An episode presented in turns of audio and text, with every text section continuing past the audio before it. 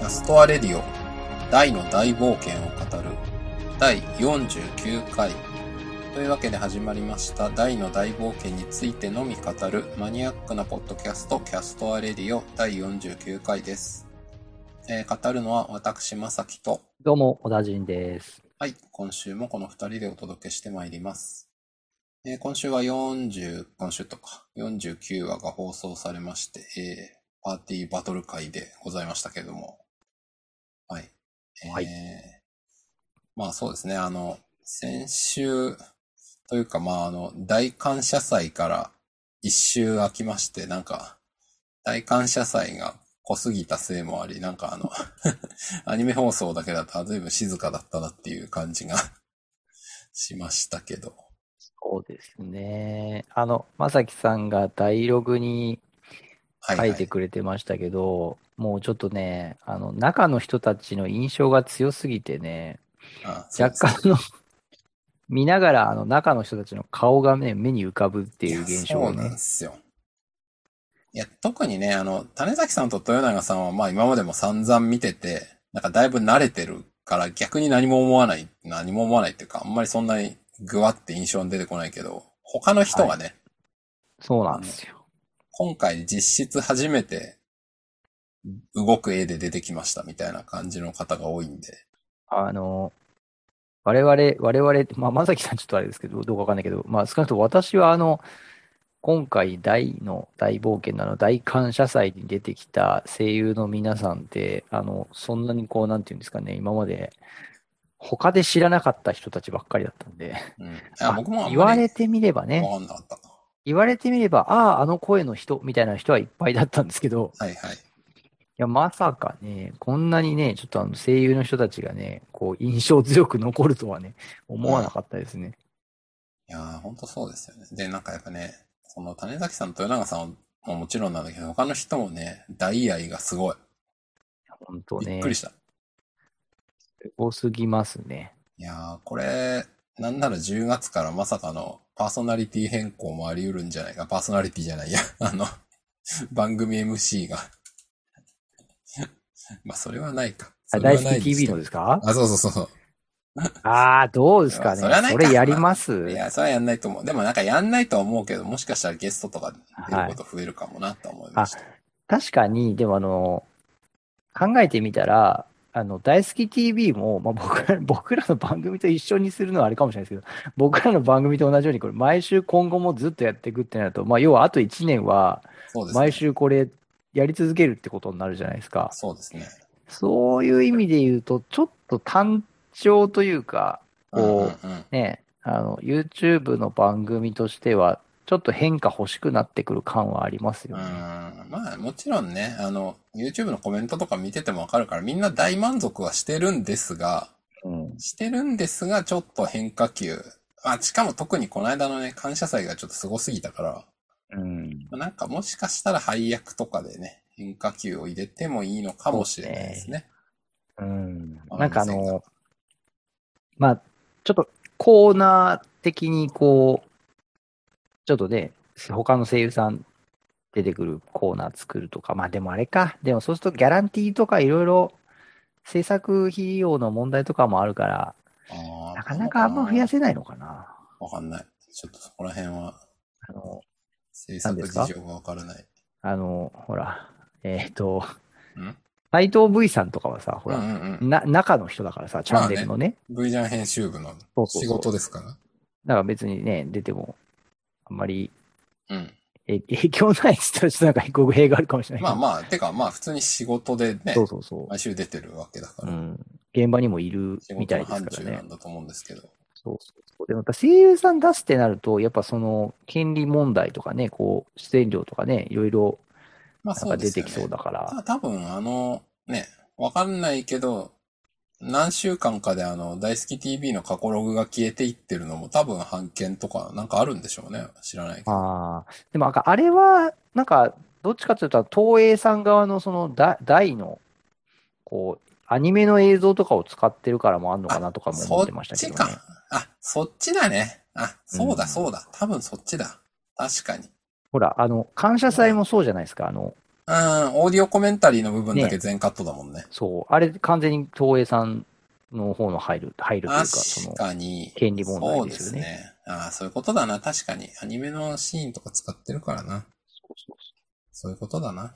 そうなんじゃないですかね。ていうか、まさきさん、あの、我々、あの、ん なんか、あの49話の話から入ろうって言ってたのに、全然49話の話に入ってってないくらいいでや、すかまあこいれいんじゃないですか、別に えーまあまあ、ね、やっぱ40それぐらい我々にとってちょっとあの大感謝祭、やっぱ大き大きい影響を与えましたね。いや、衝撃でしたよね。ですよね。いやー本当思います。よ。はい。僕、ちょっとアーカイブ見ちゃいましたもん。アーカイブね。アそうーカイブ。ああ。声優のこれ人たちのリンクをとこ見ちゃいました一応はい。小ノートというか、貼っておきましょう。あはい。でもね、やっぱね、その、クロコダインのその、声の話になりますけど、あのー、前野さん。はい、前野さん。あの、なんか、以前我々のこの番組でもずあの紹介してましたけど、あの、ライブドアの、はいはい。ライブドアのね、よくできた記記事事あったじゃないね。僕あれ全部読み直したんですよあ、。すごい。偉い。いや、ちょっとほら、感謝祭でね、はい声優さんたはい確かにちねの、その実態というか、中の人のうんうん本うん本体をまあ動いてらっしゃる拝見て姿をね。そう、その上でもう一回ちょっとね、インタビュー読み直したら何かこう感じ取るものが変わるかなと思って、僕全部読み直したんですよ。いや、あのね、なんかやっぱだから前野さんとか、もうその、喉潰してもいいぐらいのなんか意気込みで、言ってましたよね。そう書いてて、しかもなんかその練習して、その、やっとそのなんか安定してきたみたいなことを書いてらして、なんですかね、もうその職業人としてのその、なんか、意気込み的なものもそうですけど、こうやっぱ大の大冒険に対するその意気込み でもね、ちょっとすごすぎて、改めて読んでね、あの、あのネタバレトーク時間のね、あの、感じがね、あの、なんていうんですか、こう、変わってきたというか、 あ、あこの人本物だったんだな、みたいな、あの、インタビュー読んでた時は、まあ、こういうとこではこういうことを言うよね、ぐらいに思ってたんですけどね。あの、実際この人本当にガチ勢だったなっていうのを改めてね、あの、インタビューを見直した時に思いましたね。うん。あ、だから、本当確かあのインタビューのシリーズ、確か今日、1年前ぐらいの放送するかしないかぐらいの時にちょろちょろ始まったんですよね。そうですね。でね、えっと、徐々にその増えてって、そう。いきましたあよね。そうだけど、でも今年の初頭ぐらいには確か終わっちゃいましたよね。これ、公開時あ、こう終わっちゃったっていうか、その確追か加が、最ね。後が、あの、えっと、バラン役の、そうそう、早見さんので、早見さん終わったがんだ、けどあの、バランとの戦い終わったぐらいで、あ確かごこめんう、なさい、そう嘘だね。初頭じゃない出てねき。た2021年5月で終わってるわ。そうそう、5月、そうです、そうです。あの、うんバランとの戦い終わって、早見さんの、そうそうそうで終わ、その記事で最後になったって感じですかね。でもね、それこそ前野さんとか年末、去年の年末ぐらいで、あ、そうだよね、ほら、そう2020年11月28だから、うん。だいぶ早い段階でね。なんかね、まだ中央通婚劇って言ってたあたり、うん。全とかじ然ゃないでそすのか頃ですよね。なんかね、すごいその、書いてるの見てて、いや、ほんとね、なんていうんですか、すごい、あと、あの、ななんだっけな、こう、あのーこの声前のがやってたのみたいな、そういう感じに思われるような、そういうなんかキャラクターができたらみたいな。うんうん。いや、ほんとね、あの、あの体のどっからこの声出てんだっていうね、まあ確かにね。全然違いますからね、普通常の声と。相当ね、すごいなと。改めてね、そのインタビューも見て、ちょっと思い返してましたね。あのぜひあの、前前野さんのインタビュー読んでるけどね、すごい、なんか、いい意味で長い。いや、もうね、すごいそう、めっちゃ止ま、語ってる止まんないんですよ。すごいな。すごいですよ。改めてすごい。いや、僕はね、前回の放送っていうか、このキャストレディオで話しましたけど、あの、 クロスブレイドやりに行くのがすごい面白かったっていう、あ、ありましたね、としクロましスたブレけイドど、ね。まあでもそれも含め て、ラスラッシュで来いっていうね。いやああいうのさらっと言えちゃうの、ほんとすごいですよね。素晴らしいと思います。で、結構ね、前野さんと関さんと梶さんあたりのね、その、インタビューで、軽くネタバレも入ってんですよね、このライブドアの記事。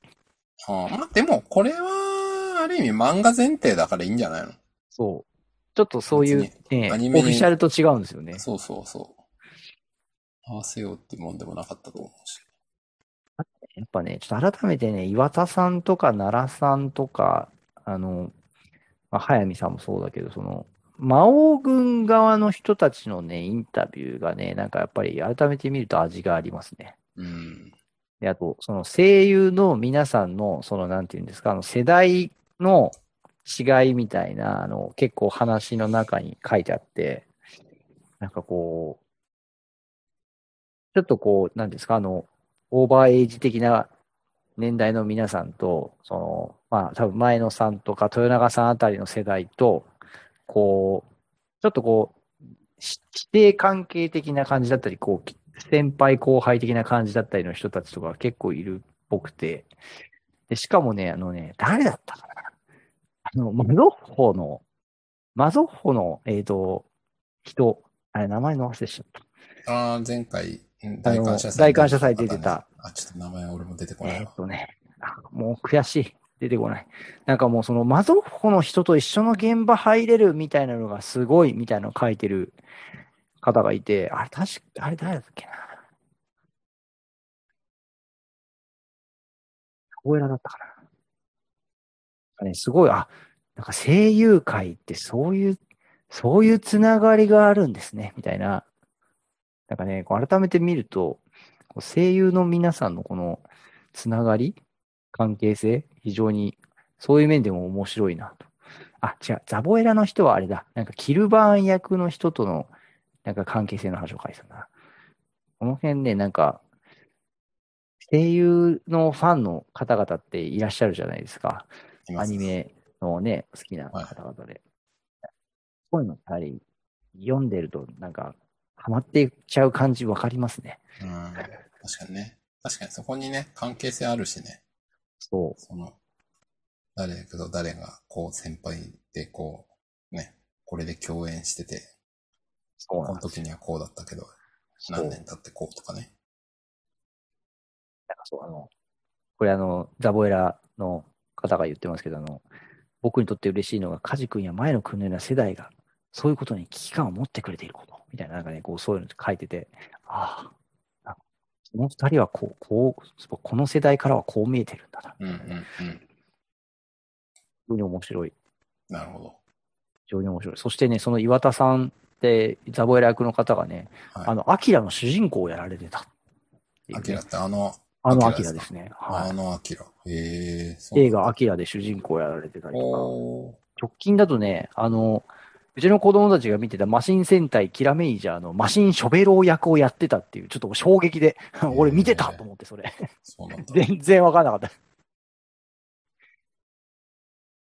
声優のね、皆さんのお仕事ぶりは、やっぱちょっとすごいですね。本当に。これはね、この大の大冒険、これだけ注目してみて、初めて知った世界ですね。うん。確かにね。いいと思います。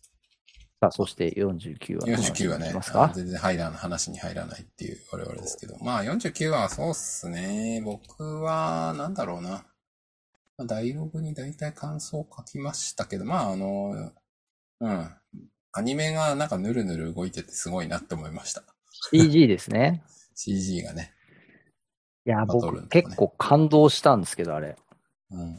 なんかすごいカメラワークっていうか、CG すげえなって思いましたね。いや、あのね、僕感動したその CG のところ、ポイントとしては、やっぱりですね、あの、舞踏家マームの、その、舞踏家としての戦いぶりこれがね、やっぱり CG ならではで、あの、動きがですね、非常にこう、ダイナミックで、やっぱスピード感あの、非常に、これはあの、CG でなければ描けなかった表現だなと思って、確かにね。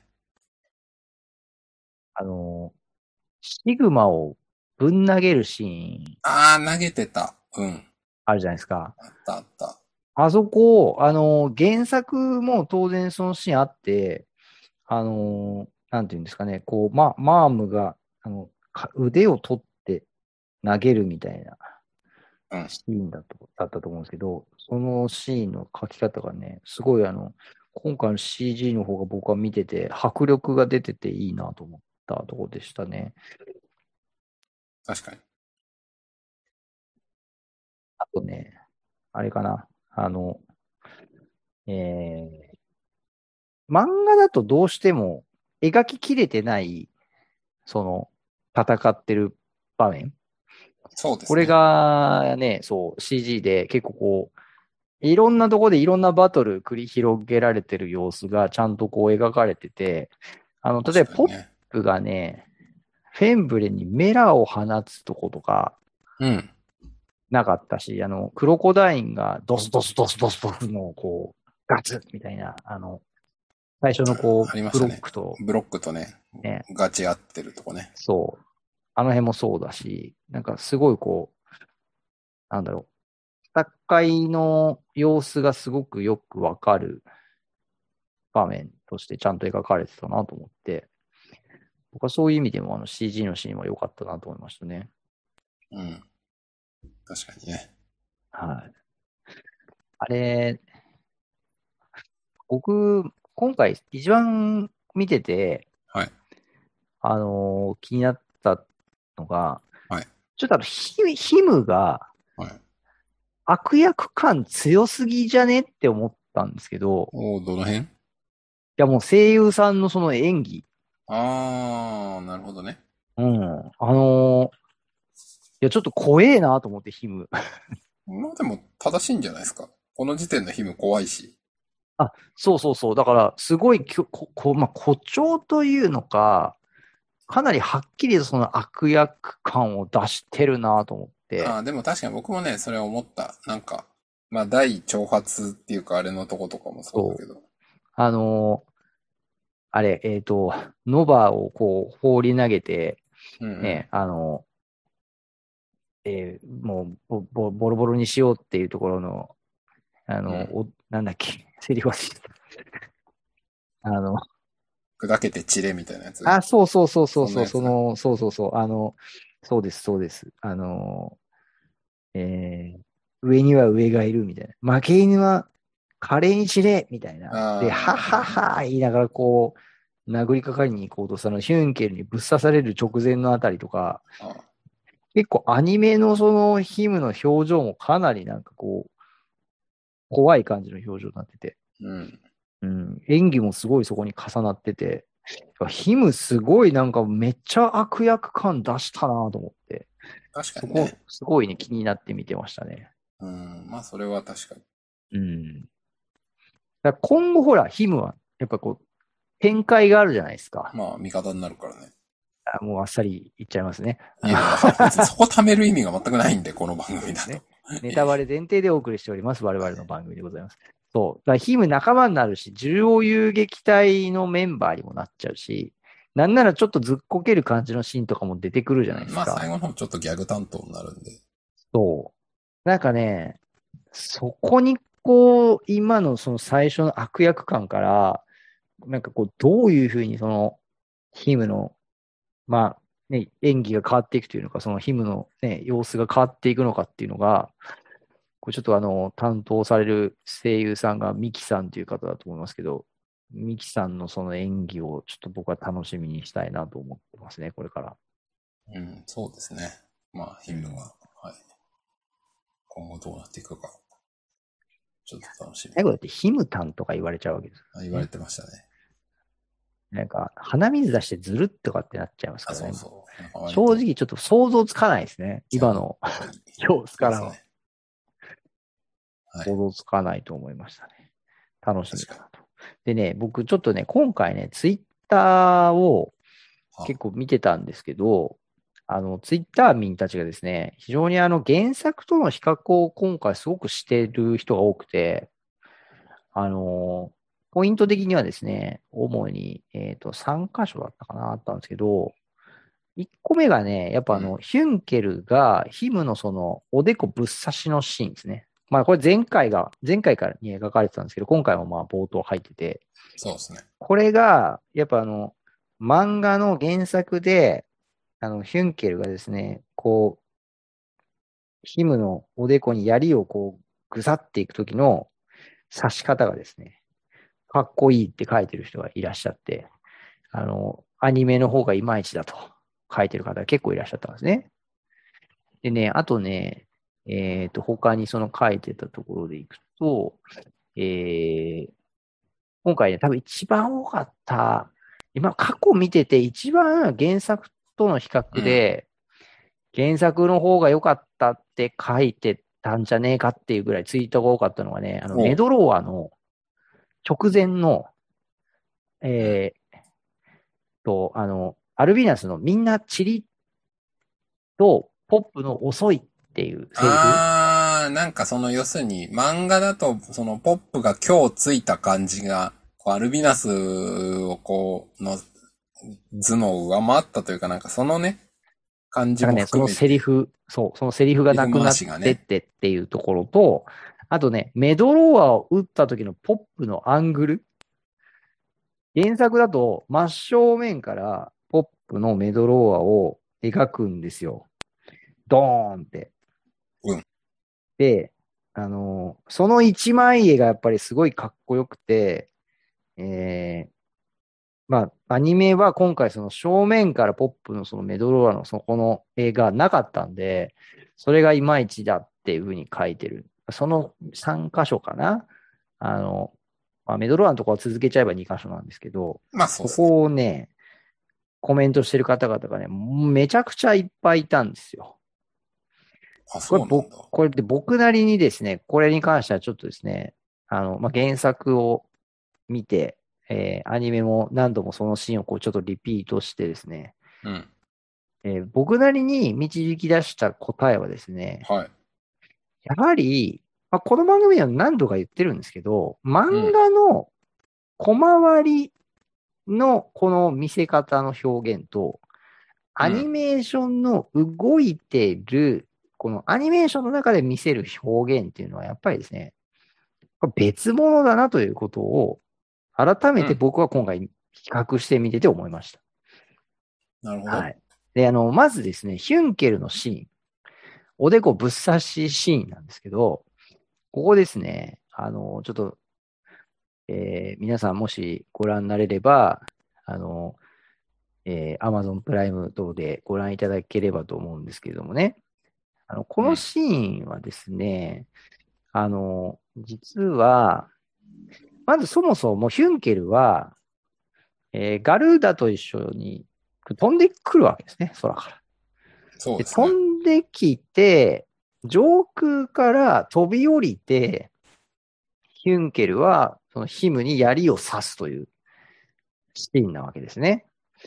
で、これあの、上空から飛んできて槍を刺そうと思ったらですね、明らかに今回のアニメのようなポーズで槍を突き刺してくるのが自然なんですよ、動きの中では。なるほど。はい。今回アニメではですね、あの、えーおそらくこれ左手かなえー左手で槍を持って、まっすぐ伸ばして、こう、槍の先端の方が、まあ、ヒムにまず最初にこう刺さっていって、うん。キュンケルの体はですね、まあ、後ろ、槍の後方に一度ってる状態で、これ、ぶつかりに来るんですよ。これはですね、非常にあの、上空から飛んできて敵に槍を刺そうと思ったら自然なポージングなんですよね。はい。で原作を見ていただきたいんですけど、原作はですね、こうどういう風になってるかというと、あの、なんて言うんでしょうね、槍をですね、あの、こう、なん、どういう持ち手って言ったらいいんだろうな。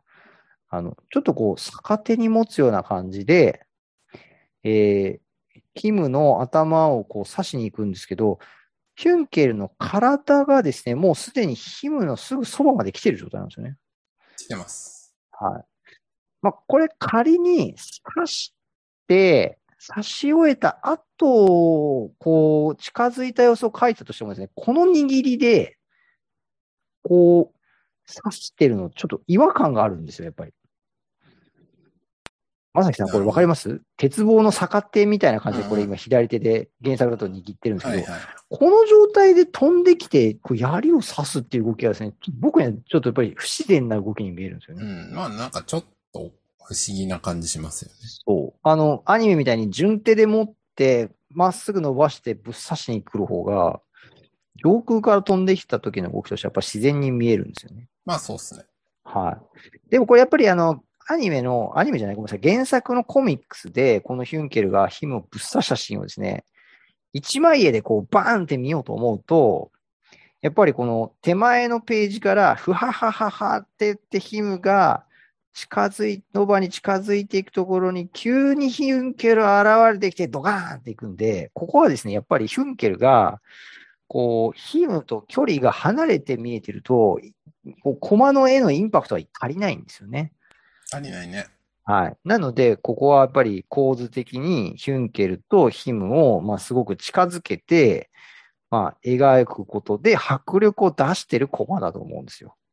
そうすでね。も、結果的に僕には、なんかこの、この刺し方、飛んできて刺してる人の動きとして違和感っていう感じに見えちゃって、なんかこう、一枚絵のかっこよさと、やっぱこのアニメーションの動きの中で見せる表現とは、やっぱりちょっと違いがあるなと。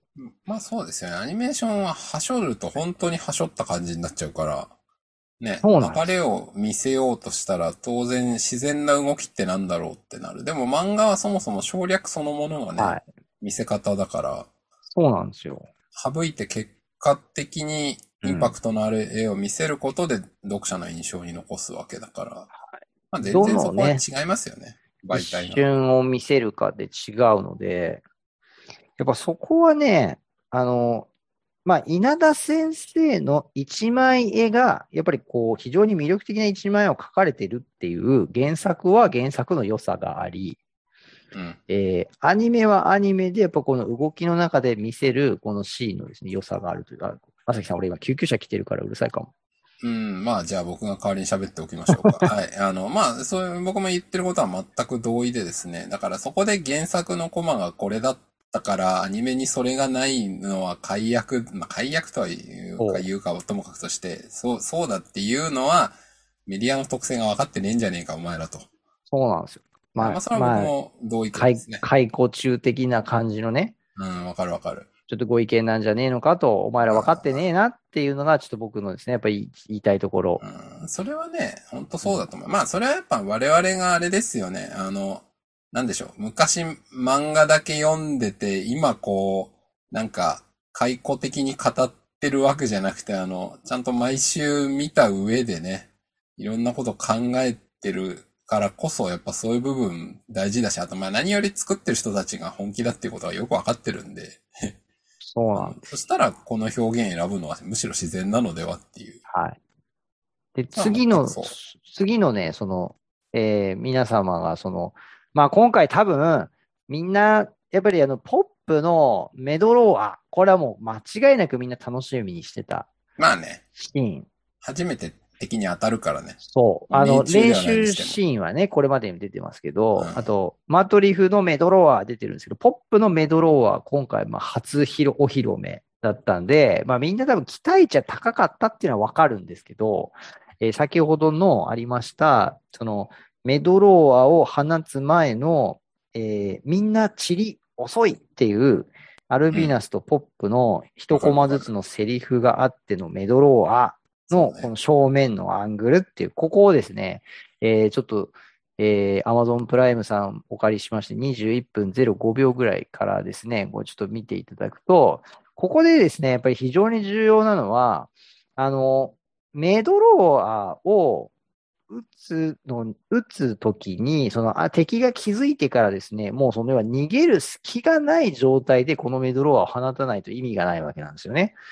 えーそういう意味で言うとですそうだね、はい。この場面、皆さんですね、見ていただきたいんですけども、実はアルビナスがみんなチリではなくて、こうですね、いけないって言うんですよ。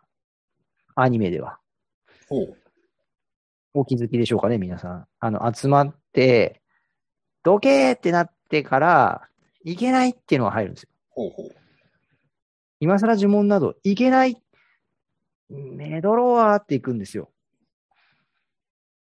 ご確認いただけましたかここですね、この、みんなチリがいけないに変わってるんですよ。ここがですね、まず注目すべきポイントだったんですね。ほう。で、なこれなんで注目すべきかっていうと、これ実は以前にもこのポッドキャストで、あの、やっぱセリフが、あの、まあ、一番わかりやすいと、あの、バルジの島。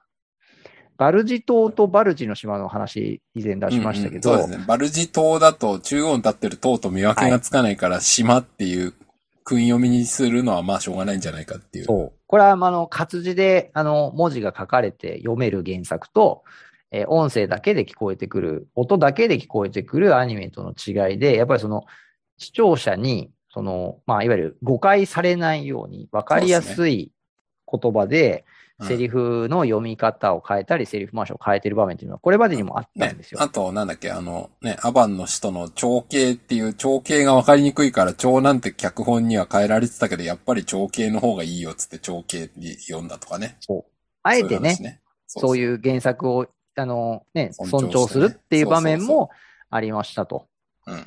えそれでいくとですね、ここのみんなチリっていうのは、これはですね、活字で書いてあると、みんなチリなさいって言い切れずに、こう、ポップのメドロアを受けたっていうふうにはい、分かり、りやすいんですけど、これアニメで、この、このスピード感のある中でみんなチリって、なんか中途半端にセリフが終わっちゃうの違和あ感があるんそうそうそうですよ。あ、ほんとそうで、アニメだとこういうのは使えない方法ですよね。はい。うん。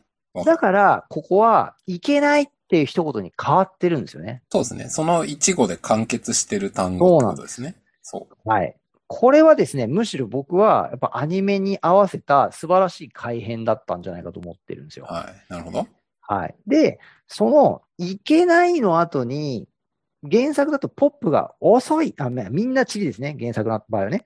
うんみんなチリの後に、遅いって入って、次のコマでメドローはバーンなんですそうけですど、ね。ページめくって応募までね。はいこれね、アニメの方、今度ね、ここで、えーいけないの後に、遅いってポップのセリフが入っちゃうと、やっぱね、この一声の間に逃げる間を与えることになっちゃうんですよね。はいはい。あの、新劇団たちに。なので、いけないの後はやっぱ直後、もうメドローアじゃなきゃダメなんですよ。アニメでは。はい。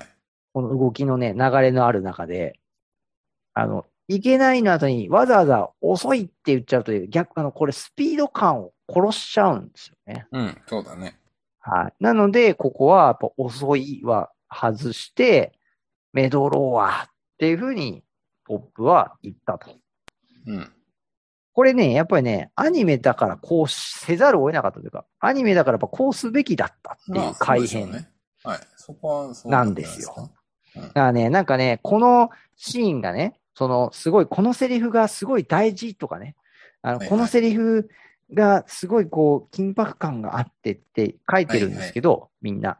でそれは原作の漫画表現だから、このセリフが生きてたんですよ。いや、全くもってその通り。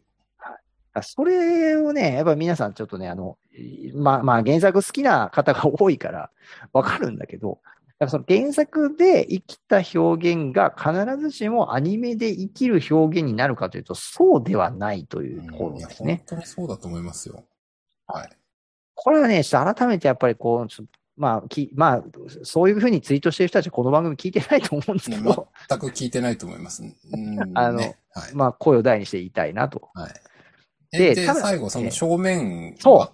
ここなんですよ。これに関してはね、僕は、もうこのシーンね、何十回繰り返し、コマ送りで見たかわかんないくらい見てる、見たんですけど、はいあのーこれを正面にしなかった理由はですね、ちょっと正直僕にもわかんなかっあ、わかんないんだ。た。わかんなかったです。えっ、と、ただ言えるのは、えっ、と、そのですね、メドローアを打つ前、えーさっきのですね、シーンちょっと、えー今戻して見てるんですけど、えーみんなチレーってなって、えー今更呪文などの前ですね、あの、大、マーム、ヒュンケルの目が、あの、こう、上、上段、中段、下段、まん、こう、三段になってですね、大、ヒュンケル、マームの目が、ヒュッてこう、まあ、画面上、こう、そうです正ね面に向いてくるだ画から、面こがうみんな入るんで通すよじ合ってよし、避けるぞっていうやつですね。そう。でね、その目のシーンって原作にね、一応入ってるんですよ。だからこれ結構原作準拠の演出なんですけど、えーこのそうだ目入ってのるシーンがあったからなんだと思うんですけど、ポップのですね、メドローアを放つ直前、えー Amazon プライムで21分11秒のところですね、ポップの目のドアップに行くんですよ。これ、うん皆さん、もし見れたらご確認ください。あの、うこれはね、あの原作ではこんなポップの目のよりないんですね。ん。ないですね。で、僕結構ここは、なんかやっぱその、アイコンタクトで、まあアイコンタクトというか、まあどけって言ってるんですけど、あの、うんこう、目を合わせた3人の、こう、印象的なシーンに対して、メドローを放つときを、ポップの目のよりをなんか入れて、何かそこをこうちょっとこう、強調したかったんじゃないだろうかっていうのが僕の想像で、うで、んその目のよりから、えっと、うんぐわーんと引いていくんですようん。引いそうてでいすっねて、ポップの前景とメドローアーになっていくんですよ。うんうん。でね、このね、目から引きの絵になってった時に、うん。あのーそもそもメドローアーめっちゃ光ってるんですよね。ああ、光ってますね。で、もうそもそもポップ顔見えてないんですよ。引いてった時。うん。うん。だからね、ここはね、なんかその、ポップを印象づけるというよりも、なんかそのメドローアの光の演出の方を優先したのかな、みたいな想像をしました。なるほどね。で、あとやっぱりね、あの、漫画の1コマの表現だと、このメドロワーの矢がスピード感高く、ヒャって放たれるというよりは、やっそれってなかなか表現難しいじゃないですか、漫画だと。難しいと思はい。で、やっぱアニメだとそのメドロワーの矢がこうすごいスピードで放たれて飛んでいくっていう風に表現ができるので、あの、ビュシャーンっていうメドロワーのた弾の方がすごいこう。確うか描に、くね。対象にこれなってるんうですよ。ーん、確かに、この原作のシーン読むとこれが光の矢だって言われてもあんまりピンとこないんですよね。わかんないんですよ。これ、あの、なんていう、た全体的に白くバーンってなって、そうそポップのそのメドロワーのポーズにすごくう。うん、ここはそうですね焦点が当たってるページなんです。そうですねコマなんですよ。いや、ほんとそう。はい。このドンっていうね。そう擬音も含めてね。そう。で、全体がすごいこう、バって光って、あの、まあ、その後のコマで、ズガガガーンっていうシーンが入るんですよ。で、今回アニメには、実はですね、このズガガガーンっていう、このでかい光の玉がですね、あ、そうの、そう。地面を削っていくシーンってないんですよ。ないない、ないんだよね。そう、な確いかんでにす。よ。これもあれでしょ多分どうせツイッターで突っ込んでる人いたでしょこの、これがないのはどういうことだみたいな。そう。あの、それそうツッコミを見なかったかもあしれないけど。いや、まあ見ないんだ。まあまあいいやそう。あでもね、多分ね、やっぱこのメドローアの光の矢のこの魔法力のエネルギーが、ポップから放たれて、ビシューンっていう飛んでいくっていうことをやっぱり見せたかったんだと思うし、で、それを見せるってことは、その、かっこよく、この光の玉が飛んでいくためにはですね、これ真正面だと見にくいんですよね。そうなんだよね。描きづらいんですよまあ当たり前だけど、正面だったらその筋って見えないですもんね。そう。これは別あにのー何に限らず全部そうです。はい。でね、あの、同じような、まあ、あの、アニメのシーンで言うと、例えば、ドラゴンボールの、あの、カメハメハ。はいはい。カメハメハって、まあ、エネルギー弾をこう、両手かそうですらね、バーンと前に出すじゃないですそうかで。すね。でね、カメハメハって、やっぱり、あの、えっ、とですね、えーまあ、本当に最初の頃登場した時からは、やっぱりあの横とかからですね、そのとうん投気弾のエネルギーが見えるように奇跡が描かれる演あー出そでうそうそう描かれることが多かったんでいすや、よ。大体そうだったと思います。はい。でも、最、えっと、セルゲームの最後に、ご飯が片手でカメハメハを放って、あわかるわかる。で、後ろに、僕が悟空後ろに、うっすらと影で映るやつでしょそう。あのシーンとかは真正面からやっぱりその描いてるんですけど、あれはやっぱりもう読者がカメハメハというのはこういうエネルギー弾の技だっていうことがもう分かってるからそう、ですよね。正面からはーって描かれても、あのそれがカメハメハとしてこういう風に飛んでいくなっていうのも分かってるんですけど、うんあのメドローアに関してはこれやっぱ初なので、うんあの、ここをですね、アニメとしてやっぱりいきなり正面から描いちゃうっていうのは、あちょっと、こう、なんていうんでしょうね、い技の、その魔法のイメージが伝わりにくくなっちゃうんじゃないかうなんというね。うん、そうですね。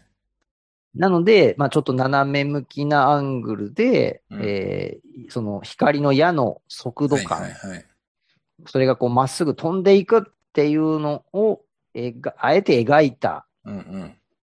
これ結構僕好きなんですけどね、ここ。いや、僕もね、そう、だからダイログに何のコメントもしなかったのは特に何の違和感もなかったからなんですよ。バシューンっていう感じで行って、で、その後、真上からのアングルになるんですよね。うんうんで、このアングルは、あの、原作にないアングルなんうですん。よ。ないですね。はい。。で、ここはね、やっぱり、あの、新鋭騎団たちが全員、この光の矢の道筋に集まっていたっていう、その絵面をですね、ちゃんとこれ多分描くために、このシーン入れたんだと思うんですよね。はいはいで、まあ、あと、まあ、これもあの、もう次週わかることですけど、うんあの、まあ、ブロックが押しつぶして助けるっていうんそううですね。話になるじゃないですか。そう。あの、ブロックがその位置にいるっていうことがちゃんとこの上からのアングルでわかるんですよね。うん。で、これもだからそのためにおそらく入れたんじゃないかなと思ったし、なるほどね。で、そこの全員に光の矢がブワーって入ってって、ヒヒムとかアルビナスが白い、こうね、光の影にうん。入っていくところ、これは原作にも書いいてあやる。そう、原作通り、これはね。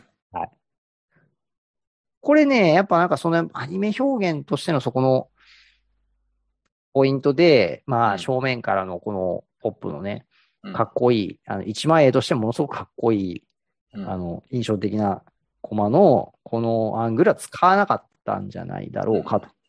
いや、そうだと思いますよ。はい。いや、もう完全に、ね、多分、そういうの全部分かった上で、アニメーションとして妥当な演出ってなんだろうっていうことを考え抜いた結果、こうなってると思いますよ。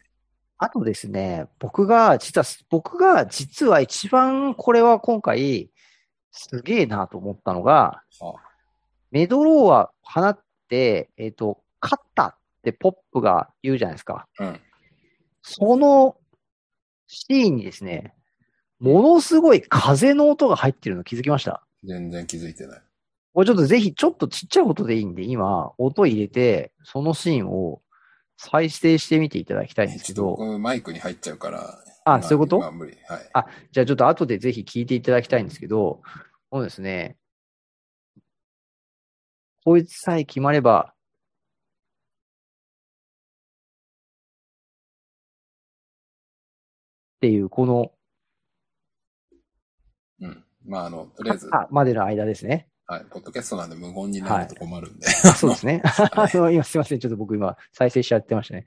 そのシーンにね、ヒュー、ヒュー、ヒューっていうすごい大きな風の音が入るんですよ。無音、はいあの、セリフがないところに。はい。これが、あのーやっぱり原作の漫画には、そんな風の音ないんですよ。描写が。はい。でも、このアニメには、やっぱりその音っていうものが載せれるので、そうだね。そのメドローア語の、あの、まあ、ぶち抜いた、こう、なんていうんですね、まあ、街のその、後の様子として、うん。まあ、すごい多分風圧も出ると思うし、うんなんかそれによる、こう、なんていうんですね、吹き返しの風みたいなのが出るのかわかんないですけど、はいなんかね、そういうのを多分、相当意識的にこれね、風強い音で入れてるんですよ。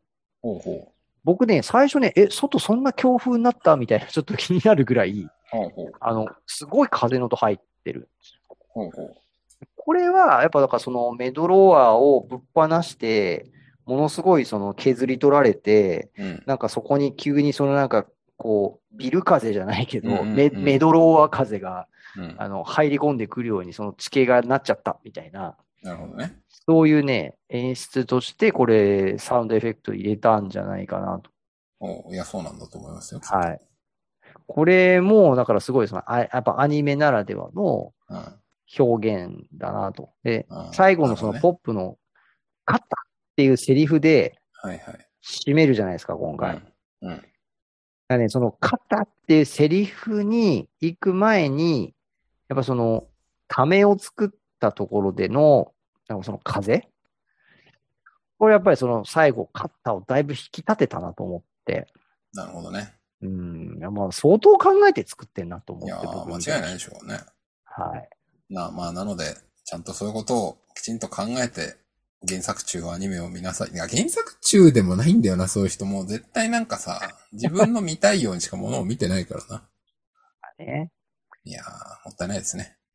いやー、だいぶね、ちょっと僕今回ね、その、すごい、こう、ほんとツイートが多かったんですよ、そういうあツイートが。。そうなんだで、なんかね、な、まあ、なんならその、まあ、解約だ、みたいなね、えー、はいはいはい、はい。ちょっとこう、言いを方をしてる方々もね、中にいらっしゃって、正直ね、なんか、ああいうツイートはね、ちょっともうアニメ制作人には見せたくないなと思うぐらい、あの、親心になってますねそう。 保護者マインドになってますよ。もうお前たち、もうこんなに一生懸命考えてアニメスタッフたち、こう作品作ってんのに、今どこ見とんじゃいと、はいはいはい。なるほど。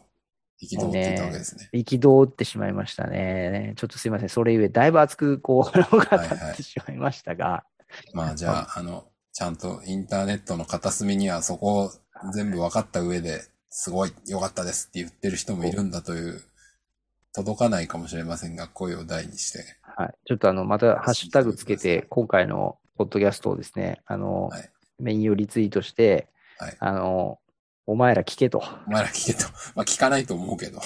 とりあえず、このシーン絶に対こんな聞かないと文思うけどね句、文句言ってた奴らは全員聞けと。全員正座しろと。いそうこれこれ聞いてから言えと。うんちょ。っとね、リツあのリツイートして、ちゃんと今回の話を投稿しておこうと思います。はい。いいと思います。まあ、あの、ははいい、そういうファンもいいと思います。はい。戦うファン、頑張ってください。はい。 頑張ってください。他人。あとあれですかね、まあ、あの今回のちょっと話の細かいところをいろいろと、まあ、いきますと、あの、まさきさんが書いてたさ、ん。なんだろう。あの、空の技を決めれば倒せるの、話はいはいこれね、 俺も思ったんですよ。ああ、誰も空で倒されてねえじゃん、みたいな。そう。で、あの、フレイザードはじゃあなぜ、あの、空じゃなきゃ倒せなかったかっていう話になってくると思うんですけど、あ僕、やっぱあのフレイザードって、あのー弾丸ばっかさんでそうそバラバラになって、う。うん。あのコアがどこにあるかあがそうそわうそうかそうんないっそうてなんでいすよねう、あの、そういう状況を作ってたじゃないですそうか。たくさんの紛れてる岩の一個なんてわかるわけねえだろっていう。いや、そおうっそうしそうゃる通りっていう。だから、そのコアが放つ、なんか邪悪な陶はいはいそうで器すを見極めて、そこにあるって言って、こう、空裂山を放っそてうそるじゃないですか。だから、あの、フレイザードも、まあ、これ想像ですけど、コアを正確に破壊すればいいだけだったら、別に空裂山じゃなくてもよかったんじゃう。ないかな。まあ、多分そうでしょうね。確かに。そうだと思う。はい。ただかだら、そんなのは無理だろっていう話ですよね。でそういう意味で言うと、その、なんだろう、むしろ、別に、その、コアはここにあるぜって言われてんだから、もう物理的にそこ壊しゃいいんじゃんっていう。ああ、でも本当そうだと思う。そねう。だって、空の技で誰も倒してないんだもん、この後。そう。からね、なんか、むしろヒュンケル、バトルマニアのヒュンケルが、空の技を決めれば倒せるって言ったのが、むしろなぜだろうなっていう感じがしましたよね。うーん改めてそのセリフを思い込み思い込みの壁じゃないですか。 うん、あの、やっぱり、フレイザードをダイが空裂弾で倒したことが印象が強すぎて、空の技、あーああとあれじゃない自分が使えるようになったから空の技を決めれば倒せるって、こう。俺もカッコ使えるようになったけど、カッコ閉じみたいななるほど。なるほど。そうえ、でもあれですよ。よね。メンタリティがあるんじゃ。だってもう、そもそもだって、上空から槍ぶっ刺して穴開けれてるから、うん。なんかもう別に普通に槍を心臓に突きあ刺れしがたらそう、い終や、わりじ本ゃん当みたいそう。な。あれが心臓だったら、あの、ヒムゲームオーバーでしたよ、あそこで。ね、そうですよね。はい、そうです。いや、本当だから、空の技なんかいらないんです。いらないですよはね。いや、あとね、全くいぼらないです。僕がね、ちょっと見てて思ったのは、あのー、空の技を今回、ダイがパプニカのナイフで、あ、空列あ弾ののヒやつねム当てに空列弾放つじゃないですうんか。避けられるやつね。避けられるやつ。僕、このシーンでね、実はね、一つね、疑問が生じたんですよ。それアニメの方で。アニメを見てて、うあ、これ原作でもでも同じように描かれてたんですけどうね、ん。あの、空列弾って放った後直後に、これうん8分48秒ぐらいのシーンなんですけど、うん。あの、だいぶ離れた遠方の岬の岩が、うん。突端がですね、ポーンって吹っ飛ぶんですよね。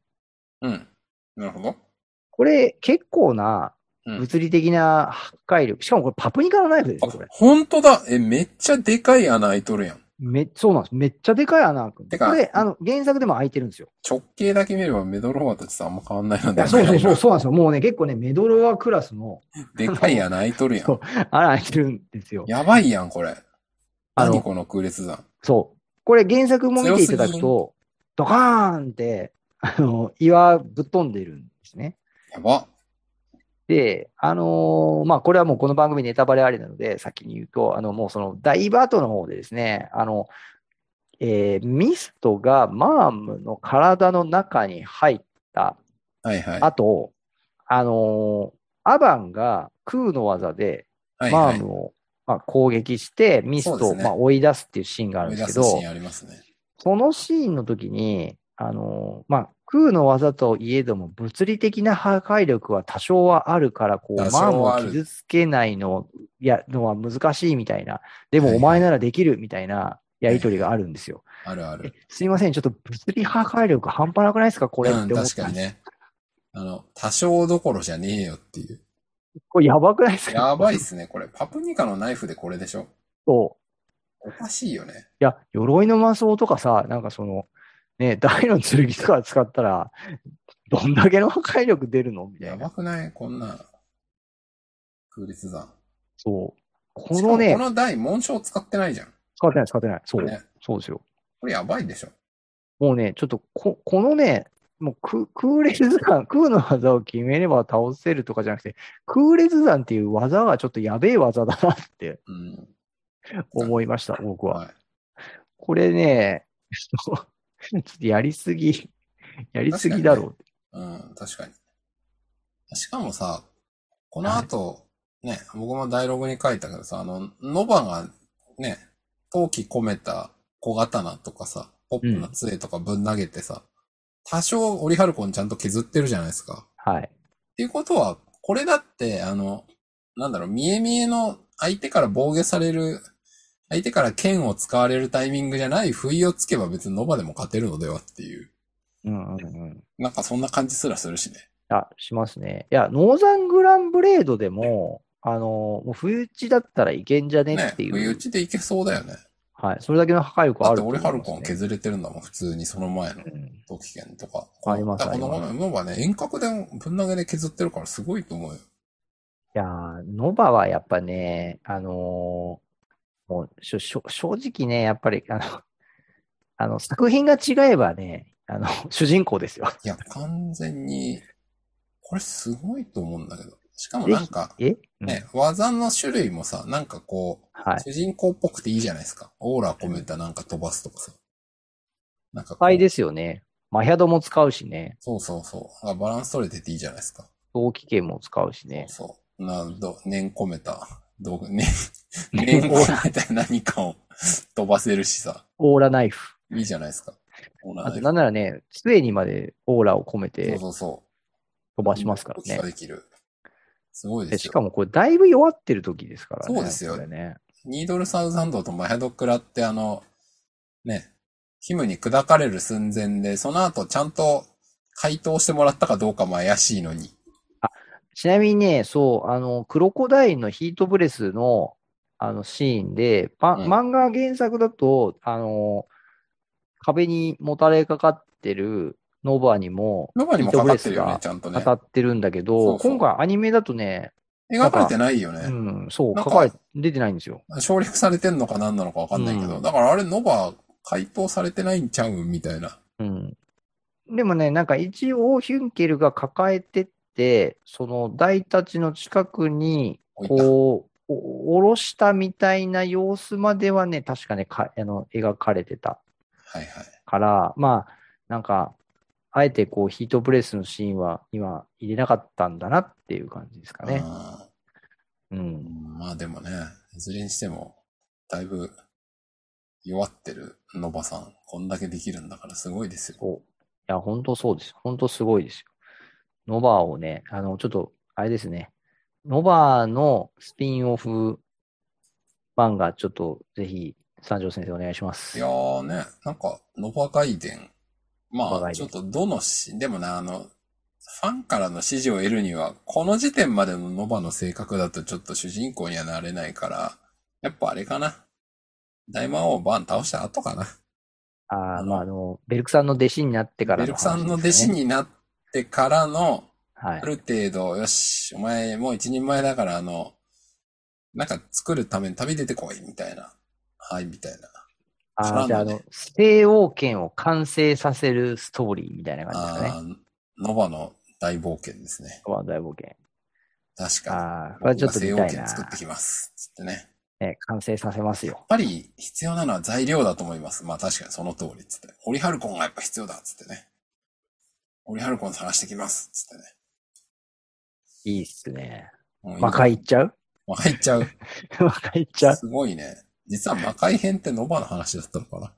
魔界にオリハルコンを取りに行く物語。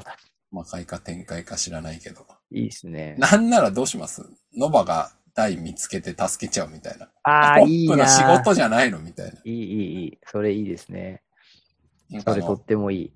ポップがね、あの、なんか、なんだかんだ言ってポップがあの平和になった後は意外とこう、ふぬけちゃってるのに対し、実はこう、ひたすらストイックになっていたノバが、うん。なんか、続編では主人公になっちゃってたみたいな。ああ、で、と、台を見つけて、そ共に旅をして、う、みみたたいないな。ね。ああ、いいドな。ラゴンそクれエストのノバの大冒険ですよ。ロバの大冒険。それ見たいですね。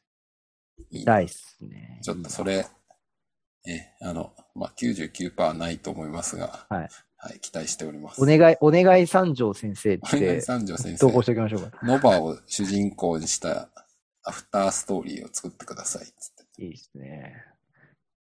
あとね、そう、ノバ絡みでいくと、は、僕、今回、すごいあの、大好き TV で種崎さんが、あのあ、ノバとダイとのやりとり、あー、はいはいはい。そこここがが、なんねか好きなセリフ、ベスト3のうち2つあるとか言ってたそうそうそうそう、すごそうですねく、あの、好きなシーンって紹介されてて、なんか僕も改めて、今回ちょっと見てて、やっぱなんかすごいこう、印象的なシーンだなと思ったし、そのなんか大の成長にすごく大きな、はいはい。こう、シーンだったなと思ったんですけど、確なんかにね、、ここのシーンを見てて僕が思ったのは、うん。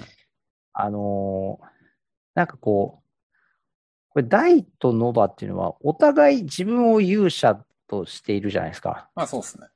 うん、で、なんかその、勇者を目指す者同士だからこそ、その勇者とは何なのかっていうことを、お互いの行動から、うん。なんか学び取っていくっていう、うんうん。描かれ方がしてるなと思って、なるほど。え、なんかこれって、その、まあ、まあ、ももともとの勇者っていうのはアバン先生じゃないですそうか。ですね。アバンですな。はい。で、アバン先生から、まあ、勇者としてのあり方を学ぶみたいなのは、もう、まあ、アバン先生はこの時点では一応死んでることになってるん死んでるこで、とになっております。あの、もう、アバン先生からは、リアルタイムには学べないじゃないですか。まあそういう、はい。大の認識はそうですね。うん、で、かつ、やっぱアバン先生っていうのは、まあ一応こう人間界の勇者としては完成されたもう存在だかまあら、そうですね。はいはい。その、完成形共に成長するみたいな関係ではないじゃないですないか。ですね。うん、教え、教わりっていうそうですね。関係ですよね。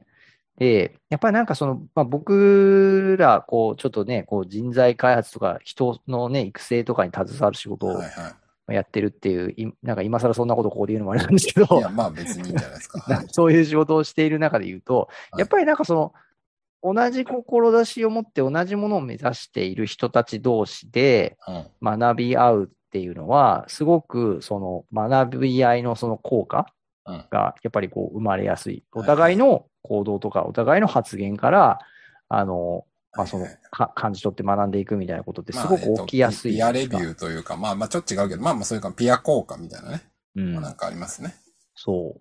あのーなんかそれで言うと、やっぱりなんか大って勇者で、その大が学べるって、そのもちろん技とかいろんなものは、まあ、いろんな他の人からも学べるし、魔法は魔法でね、あの、ネイル村のおじいちゃんとかからも学んだりしてましたけど、あのやっぱりなんか勇者とは何かとか、勇者としてどう立ち振る舞うのかみたいなことっていうのは、やっぱりなんかその同じ勇者として振る舞おうとしているノバからがやっぱり一番学べる、学べるんだなって、なんか、あの、逆にノバからじゃなきゃ学べないんだなっていうのがね、なんか僕見ててすごく思って、だからなんでここで急に北の勇者とかっていう存在を三条先生がなんかぶっ込んできたのかって、なんかカンフル剤的な、なんかその、いわゆるに人気のためみたいなものも当然あったと思うんですけど、それをこの北の勇者にして、ライと同じく勇者っていう役割であるからこそ、その、大が学べるし、まあ、ノバもその、自分とは違う勇者と出会って学ぶっていう状態を作って、最終的にはまあそれぞれが花開いていくみたいにしたんだろうなと思って、やっぱ三条先生半端ねえなっていうのを思いましたね。うん。確かにね。そういう意味では、確かに。うん。学び合う相手としては、ポップはそうなんだよな。あの、なんていうか、共に戦う仲間なんだけど、なんかその、うん。参考に、というか学び合うって感じじゃないんだよな。そうそうそう。そうなんですよ。ポップはポップで、やっぱ大にとって大事な存在で、最初からずっとた旅を共にしている仲間だから、あの、ポップのことは、やっぱりその横に並んで一緒に戦う相棒っていう感じなんだと思うんですよね。うんまあだからあれですよね。最後というか、やっぱ、うん、まさに、ダイとノバは、同じパーティーに入って一緒に大魔王を倒そうぜじゃなくて、仕事する場所が最後違うっていうのがポイントですよね。うん。てか、実際に二人で共闘して同じ敵と戦ったことって、まあなんなら、こん、 まあこの、今回の戦、今回っていうか前回のアニメ放送でか戦ってないんだけど、 まあ、ノバが先行、独断先行してやられてるだけなんだけど、まあまあでも、実質ね、同じ立場に立ったのはこの一回しかないですからね。うん。その後は、なんかその関係性とか振る舞いから学んだ上で一応お互いなんか別々のことやっていくっていう。まああと修行は一回するけど、まあそんなもんですからね。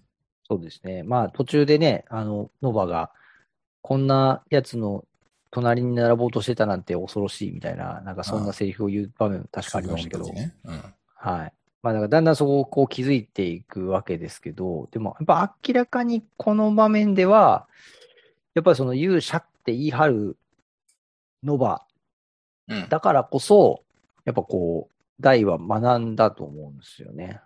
まあ、しかも、なんならね、本当にその、台がヒートナックル食らいそうになって、あ意外と危ないじゃんみたいなとこを救ったの、ノバですかね、実際のとこいやろね。もうそうですよ。本当その通りですよ。完全にそうなんですよ。そうかだからこれ、これがなんかリンガイアの戦士みたいな。ら。うん。で、なんかバウスン将軍の後に継いだね、あの、次期将軍とかっていう、なんかそういうなんか役柄で仮にですよ、出てきて、あの、将軍の私が行くみたいな感じだったらね、やっぱなんかちょっとこういう関係にはなら、このシーンでなれなかったんじゃないかなっていうね。なんかそんな気がしますね、僕は。うん。うん。それはあるね。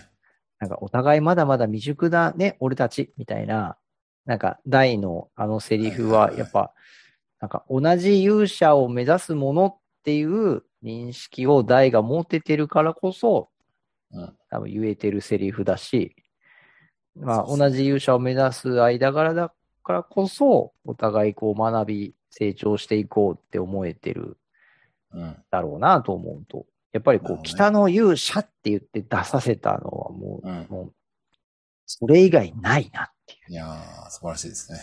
さす三が条陸、化け物だなと。いやー、ね、これ書いてるとか、しかもさ20代から30代とかでしょ。本当ですよ意味わかんないね。やばいですよね。なんでそんな話書けるんですかね。そう。なんか、あの、本当それこそ声優の皆さんたちの話とかね、あの、インタビューとか読んでても、やっぱね、その、大の大冒険のこの物語のね、この無駄のなさうん。とか、その、こう、つながりをちゃんとこう作って見せていく、そのストーリーとかね、そこら辺皆さんやっぱ相当こう好きなんだなっていう。いやー、間違いないっすね。うん。やっぱ作品の面白さですよね、そこは本当。あーあー、そうそう、それで言うと、あの、僕、数日前に、遠藤坊社のアカウントでツイートしたけど、なんか、ロモシュ、ロモ、 ロモス武術大会編がすごいと思ってるみたいな IT メディアの記事があって、あ、見ました、見ました。ね。まあ確かにそれもなって思いましたね。うこれもん。リンク貼っときますけど。確かにね、ようこんな、 そんなとこでよう記事書くわと思いましたけど。あの笑いながら見ましたよ、僕もはい。はい。えでもまあそういうことですよね。今言ってる話そとうですね完全にこれ繋がってて、うん。そのロモス武術大会ってなんか、おまけ、おまけ感あるけど、いや、すげえ意味あるぜっていううん。話ですよね。全くその通りですね。はいああ、あのね、そう。あとね、結構ね、まだ僕今回すげえいろいろメモしてるんですけど、あ、そうっすか、どうぞ。はい。あの、いや、まさきさんのちょっとね、第6の話、僕、これね、今までなんで気づかなかったんだろうって思って、今回、まさきさんのを読んでて、わーって思ったんですけど、あの、どれの話だろう。あの、さっきのあの、ほら、大が空裂山を放った後の、はナイフの上にヒムが乗っかるい。ってあいーう。乗っかるシーンね。うんそう。あ確かに、とんでもねえことしてんな。 いやー、よ、知らんけど、600キロ以上ありそうな人が乗ってたらやべえだろっていう。ま、まずやっぱこの、オリハルコンでできた新鋭騎団のメンバーは一体体重何キロなのかっていうう。ん、まあ、ひ、えーと、なんだっけ。比熱じゃないや。えーと、自分で、自分で調べといた科学の基本的な用語が出てこない。あ、比重だ。そうそう、比重がうんね、どれぐらいか。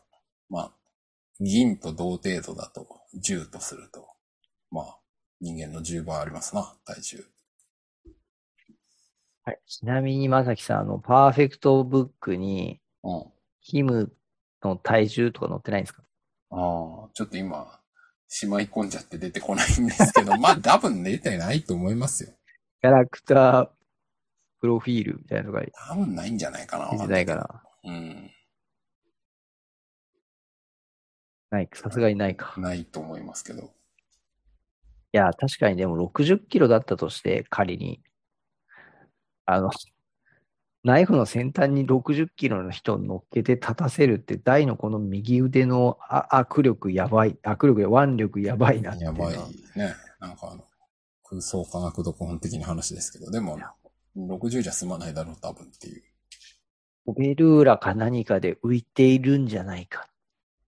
もうこれしかありえないと思いまいした。やいやいや、乗ったら、ガシャンって、あのそう、剣も落ちるわ、自分も落ちるわ、なんかろくな、すごいダサいシーンになっちゃうんで、やっぱ浮いてるんでしょうね、これは。いや、あとね、僕、このパプニカのナイフに関しては、僕、ちょっと見てて、いや、あの、このナイフで、オリハルコンのこの、親衛騎団たちに、うん。はいこう、まあ、カンカンカンカン、こはう、いこうはい攻。撃してて、ナイフ、よく折れないなって。確かにね、材質的には勝負になんないですもんね。うん、なんかほら、まださ、鎧の魔剣とかさ、はいはいはいはい鎧の魔装とかは、オリハルコンの次に、こう、地上そうっすではねね、硬い金属って言われてるから、まあ、ロンベルク先生がおっしゃってますけど。そうそうそう。あの、まあ、まだね、た、多少耐えられてても平気かなと思うんだけど、いや、なんか、パプニカのナイフって、こんな強度多分ないだろうなと思って。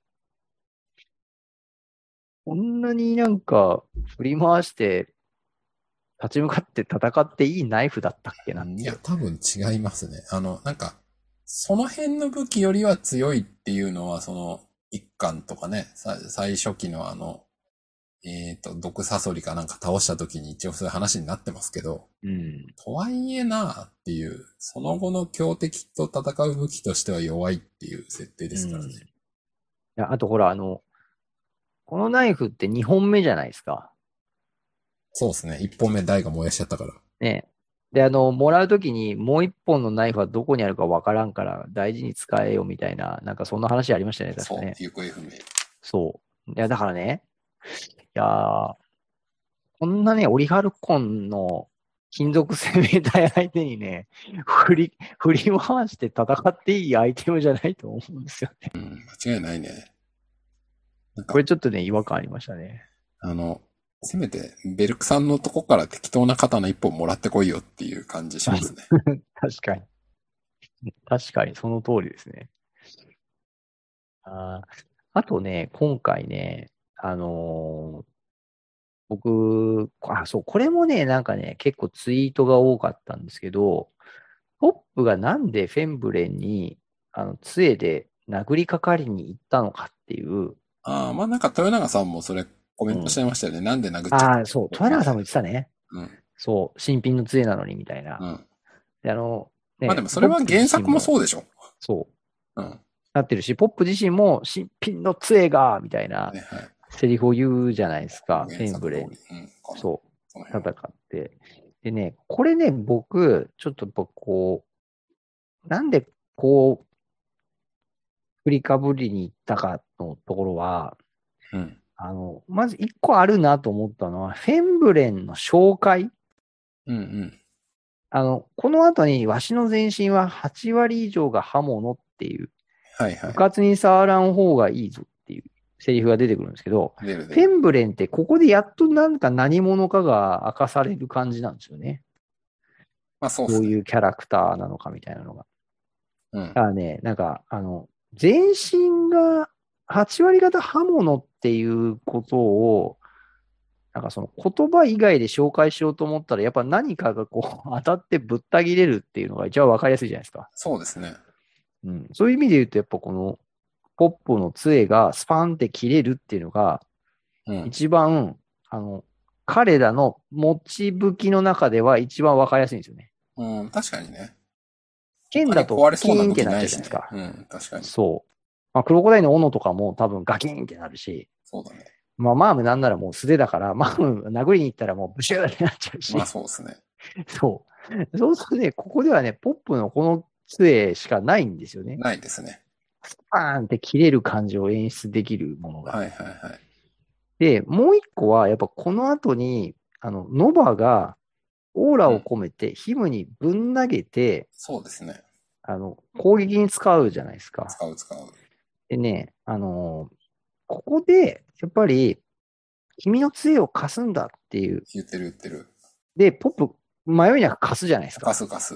これね、やっぱ迷いなく貸せるようにするためにはね、もうすでに壊れてるっていう状た況がだの必要だ棒ったにんなだっといてもらう必要があったと。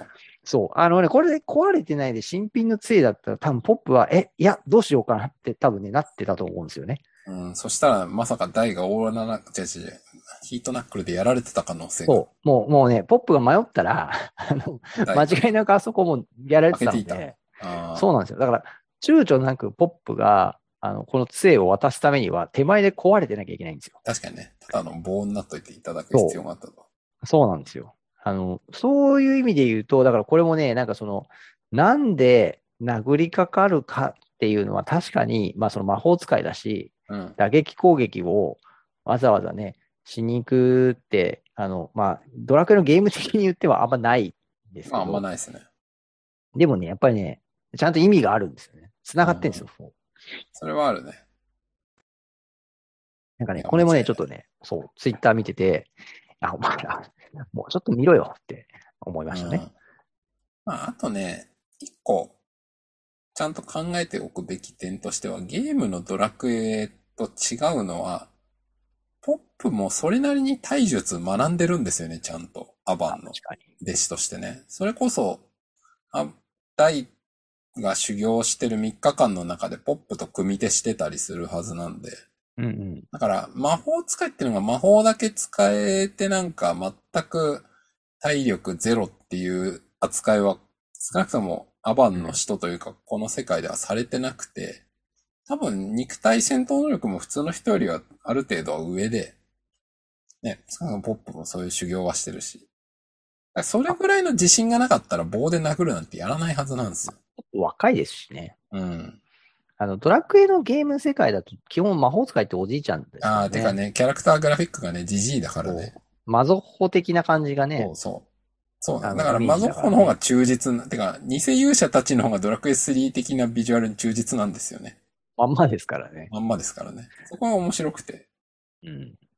そうそう。だから、まあ、それで言うと、まあ、まあ、オリハルコン相手に殴るのは謎は謎なんですけど、まあ、結構、ポップが追い込まれてビビってるって考えると、やっぱ人間ってビビったらよくわかんない行動しちゃうじゃないですか。うん。だからそれっておかしいだろっていうのは、いや、おかしい行動だからそれ裏返せばビビって、あの、うわぁ、どうしようって思ってたっていうことじゃんっていう、なんでしょうね、うん人間心理に対する理解が足りないですね。そう。あとね、今聞いてて僕思ったのは、ある かなと思うのは、やっぱり敵を油断させるために、その、なんだろうな、切り札であるメドローアは持ってるわけですから、いはいうん彼は、まあ、あの、いわゆるこう、オリハルコン軍団に聞く呪文を使えるわけですけど、そうそう。てか、そそれれを聞く呪文はメドローアしかないんだもん。そう。で、ねでもそれをフェンブレン相手にだけ見せてしまっては、そうなんそですよ。の、ダメなわけで、ダメ彼なんではやっぱりその、そう。一堂に集まった状態に、 5体倒さなきゃって思ってるわけだからね。でしかもそれをもうその一発目で決めないとそうそう。ダメだと。反射することは知っちゃってるからね、もうね。そう。だからね、やっぱここは、その、フェンブレンに、なんかその、聞かない呪文をこう、ギラちょ使ったりとか、メラこう、かな。ね、うやんうんって、で、こう、呪文は通じねえって、通じねえならもう殴るしかねえか、みたいな、もうだからその、ポップがこのバトルにおいて、もう、うん。なんていうんですかね、あの、まあ、正直もう役割がない、みたいな状態に、新撃団になんか植え付ける。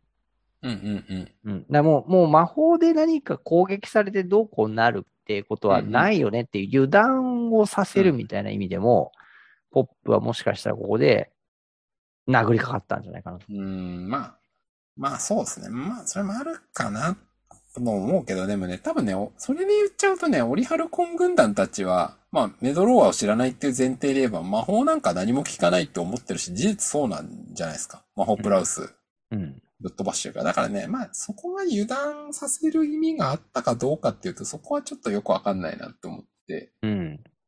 僕はどっちかっていうとですよ。ポップにとって切り札のメドローアって手に物持ってたらできないん ですよ。だから確、かに杖って確かに過去のシーンでも杖からメラゾーマ出してる時もあったけど、でも杖からのメラゾーマだと例えばフィンガーフレアボムズもできないじゃないですか。確だから、イフィンガー言ってますからね。そうそう。メドローアにしてもフィンガーフレアボムズにしても、手をきっちり使わないと打てない呪文だから、なんかそういう意味でも、そのドラクエのゲームだと、杖を魔法使いが装備すると魔法力とか上がったりするけうど、んうんうん。でも、まあそれはゲーム世界の装備っていう概念だからであって、こう、その漫画とかアニメーションとしてバトルを描くってなると、手とか指をしっかり使うってことになるわけだから、ポップにとってある意味杖ってどうでもよくて、うん。なんなら、もしメドローアがひ打つべきタイミングが来たら、よ余裕で捨てるじゃないですか、この杖は。だってあれですよね、このバトルの、あの、不発に、あの、終わった、マヒャドのそうそうそう。やって不発に終わったところって、あの、カランカランって杖捨ててますよそね。うそうそう。で、まあそれは横に置いただけかもしれないけど、まあうん戦いの流れでいらなかったら普通に捨てるじゃないですか、杖なんか。うん。こんなんどうでもいいわけだから、鉄敵に勝つってことに比べ捨れてばま、すね。なんていうかその手段と目的を取り、ん手段がちょっと違うから。まあでもいずれにしても道具を大事にしても、勝つことに比べたら死ぬほどどうでもいいわけなんで。うん。って思うと、ここはだからまあ、そんなことはどっちでもいいし っていう話なんですよね。っていう感想です。はい。はい。あとね、あのね、僕今回ね、あ、これシーン追加したってあ、思っそたとこがあったのう。あがっ、たっけあの、アルビナスの毒針符っていうシーンが一瞬入ったんですよ、今うん回。。あ原作ないんでですよ、これ。あ、ないか。そっか。はい。うんあの、国船、えー、撃った、えー直後うんで。すね。えっ、と、どうだ空前撃った直後なんで、うん。 16分10、えー、16秒ぐらいですね。 16分、16分。ああ、 16分15、16秒ぐらいの中でで、ここにですね、フィュッって、あの、アルビナスが吹くシーンが一瞬あるんですよ。うん。はいこれ、あの、原作にはですね、ないんですはよ。い。で僕はここでですね、あ、ちゃんと振って毒針を飛ばしたシーン入れたなって思ったのと同時に、うん。これ、虚空船を放った後に、うん。 フッて吹いてるんですよ。なるほど。遅くねみたいな。 そう、それそれ。なるほどね。この毒針の影響で外れたって、ヒュンケルはこの後言うんですけど、はいはい。いやいや、あなた、技は完全に放った後に毒針刺されてますねっていう。なるほどね。ユンケルさん、これ言い訳したんですか ちうん、実はね、ミスってるだけ。ょっとね、これを追加したがゆえに、タイミングの問題が出たなっていうのが、うん、確かにね。ちょっとね、僕見ててね、思ったんですよ。うん、確かに。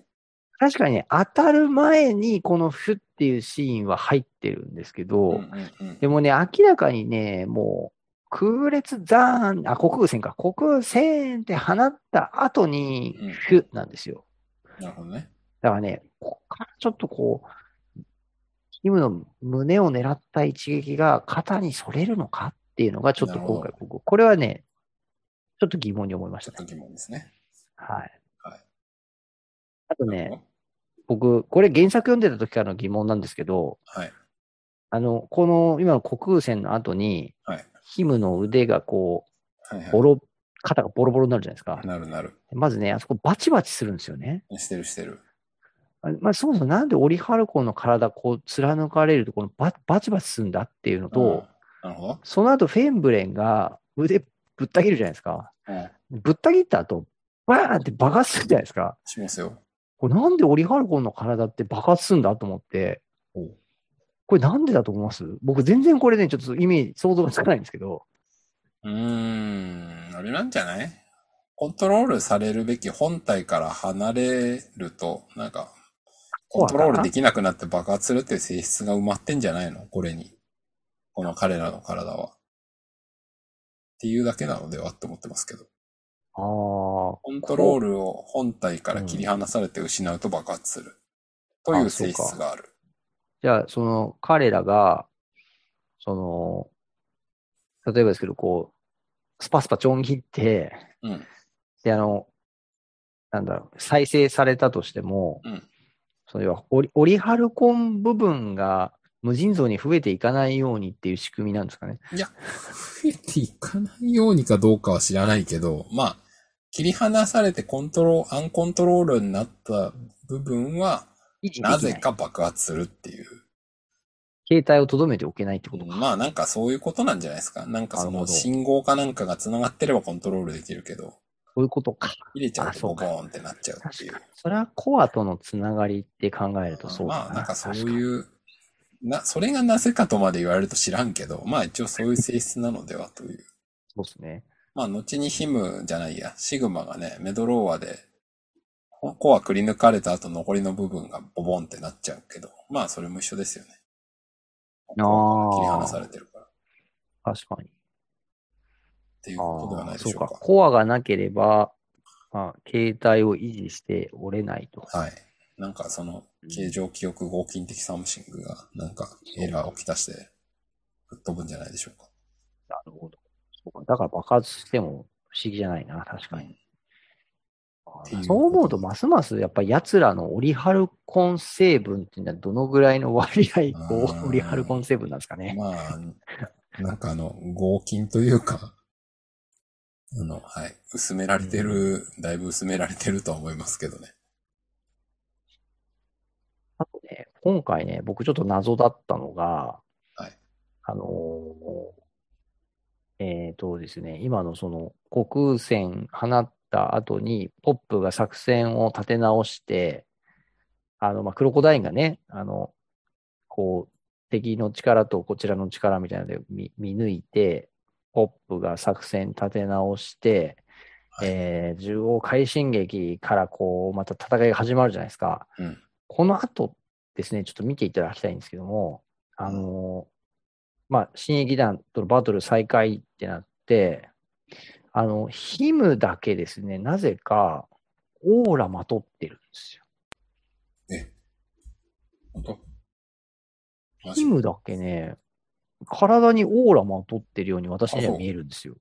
ダイはオドラコニックオーラまとって青く光ってるのがわかるんですよ。うん。かけていくときに。で、クロコダイも当然中央快進撃なんで、オーラまとって白くなってるんだけど、ほうほうほキムがね、新鋭騎団の中でなぜか白く光ってるんですよ。ううーん。これなんで光ってんのかなってちょっとね、よくわかんなかったんですよね。どの辺だあ ?19 えっ分とね、19分、そう、4 35秒ぐらいからかな。 ?19 4 40何秒とかなって5も、そうですね。 6、7、あの8。まあちょっと光ってるね、ヒム。そ確う。で、かにその後の40何秒あたりのとこもね、光ってるんですけど、これは、あの、ヒ当だートナックル構えてるまあ、そういうことなのかな。熱のああ、まあでも確かにヒー色トなナッのクかル、うん、構えてる時になんか光ってるっぽいんで。まあそういうことなんじゃない熱でですすかね、これは。うん多分熱なんじゃん、なんか一瞬僕これオーラに見えちゃって、うん、まあまあ見えるけ ど、え、もうこの時点で陶器使えんのみたいいな、やー、多分違うんだろうね。若干ね、そう勘違いしてしまったんですけど、あ、でもそうか、ね、熱か。手にヒートナックル溜めてるからじゃないかな。熱か。そうか。あ、これは解決だな。熱だな。熱だな。あ、ヒートナックル、確かに。握ってますね。似てますね。解決だ。はい。そして、この後のですね、10号激烈賞。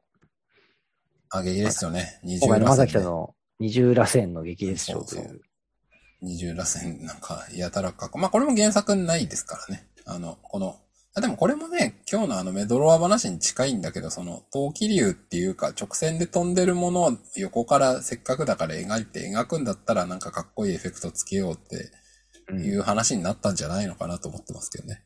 うんそしたら、おーなんか両方ひねってんだし、二重螺旋でいいんちゃうみたいな、多分そういう、はい。打ち合わせがなされたんじゃないかと想像しております。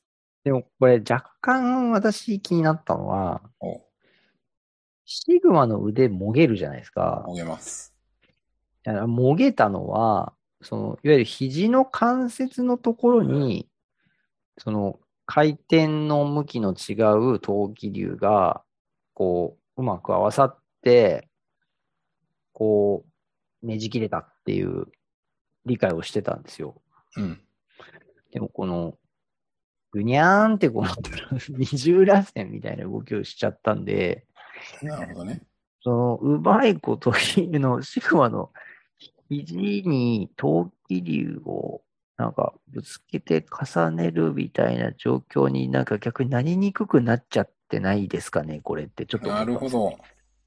そういうことか。あ、陶器流の渦の見せ方的にはめっちゃかっこいいんですよね。うんうん、なるほどね。だけどグリー、ンその後に起きてることの対比で言うとなんか、うん。ちょっとどうなんでしょうっていう。ちょっと気になりましたね。なるほどね。まあ、激烈賞はこの後も少し出てきますので。はい。あとね、僕がね、今回ね、ちょっと注目してたのは、その激烈賞のシーンであ、あの、シグマ役の人の、そのちょっとセリフのこの叫び方うんあの、これなんで気にしたかっていうと、大好き TV で、あの、なんか、声優さんたちのその裏話的な話の中で、あのうん、えまあ、ハドラー新駅なんて金属生命体じゃないですか。だからこう、えー攻撃されて、例えばこう傷ついた時とかに、痛みはあるのかみたいな。おう。でも痛みはないらしいんですよね。そう設定上。へえ。で、その、し痛みはないんだけど、その、衝撃はあるみたいなほう話ほうほらう。しくてうん、その、要はだから、演じるときに、新劇団の声優さんたちに、その、いあーわゆるこう、ディレクションする指示としては、そういう、いわいわゆる人間が、例えばですけど、これで言うと、腕がもげて痛いってギいうャーことみたいは、な。そう、まああの、演じちゃいけないってことですね。はあい。だくかまらでその、無機質に、あ、みたいな。衝撃受けた、取れた、みたいな。そう。なので、こう、そういう演技をするような、あの、ディレクションが現場でなされてたっていうような話を大好き TV だったと思うんですけど、確か、うーんなんか、されていてうん。まあ、ここって、なんかも、もろにそういう、こうね、衝撃の走るシーンじゃないですか。そう陶ですね器流に飲まれてなんで。そうですね。いや、でもね、ちょっとしょ正直申し上げてですね、ちょっとその、私には、その、これがその、痛みのない声なのか、うん。その、痛みを感じている行為なのかみたいなところの違いがですね、しょ正直ちょっと分かりませんでした、私今。ああ。なるほど。はい。はいなんかこの辺は、そのね、あの声、声優の皆さんとかが聞くと、いや、すごい、そういう感じがつか伝わるっていう世界なのか、うん。なんかこう、どうみみんな聞き分けができるものなのか、こう、ちょっとその辺を声優の皆さんにこのシーンをちょっとコメントもらいたいなって思いました。はいちょっと大好き TV に教えて、豊永さん、種崎さんで質問してみようかな。いや、出しといてください。お願いしま新す。劇団の痛みを感じない叫び、いかがでしたかって言はい。ってみようかな。いいと思います。ちょっとぜひ今度はあの、あれですね、感謝祭とかあるときゲスト来たら、その痛みを感じるときと感じないっていうところのその演技分けやってほしいですね。ああ、なるほどね。違いを見てみたくないですかなんかそこの。うん、まあ確かに。まあだから、でも、ヒモはの、後に、なんかね、プロモーションした後は、なんか痛い、痛みも感じるようになるって自分で言うわけだから、うんうんうん。まあそこで違いはあるんじゃないですか。ヒモいはいずれにして確も。かに。いや、だからやっぱそれだな。あの、ミキさんの、やっぱ今後の演技に期待っていう話ですね。あーさっきもありままあそうでしたしけょどうね。ね。今はだから、あえて悪者かつ無機質な感じで、うんうんうん。まあそれがね、はい。後に変わるんじゃないかと。いうことで、はい。期待しましょはい。う。はい。あとあの、さ最後に一個これ、ちょっと、まさきさんの意見を聞きたかったんですけど、は、えーポップのですね、待望のメドローアは。メドローアって、メドとローアの間、ちょっと白が空いたんですよね。おうなるほど。これなんか狙いがあると思いますメド、ローアってことですそう、かメドローアって言ってるんですよね。あー。もうなんですかねわかんないけど。これね、大好。き TV でもね、触ら触れられてなかったと思って、うん。ま、あれじゃないですか。わかんないけど、なんか、単純にその音の区切りとして、力の入る濁音と、ラリルレロってちょっと力が抜ける音だと思うから、まあそこで、なんかナチュラルに言うと少し間が空くんじゃないですかね。ああ、その力がこもった感じでナチュラルに言うと。メドローア。メドローアって言っちゃうとちょっと、ロが R 音でドロ絡まっドちロゃうっ感じてにこなるう、から。ドロってなんか巻き舌な感じになっちゃうんですそうなかっね。ちゃうけど、メドローアって言えば、メドちょっとローア。 L 的な感じでなるほど R、R ではなく、なんか綺麗な感じで入るとか、まああるんじゃないですか。知らないけなど。るほど。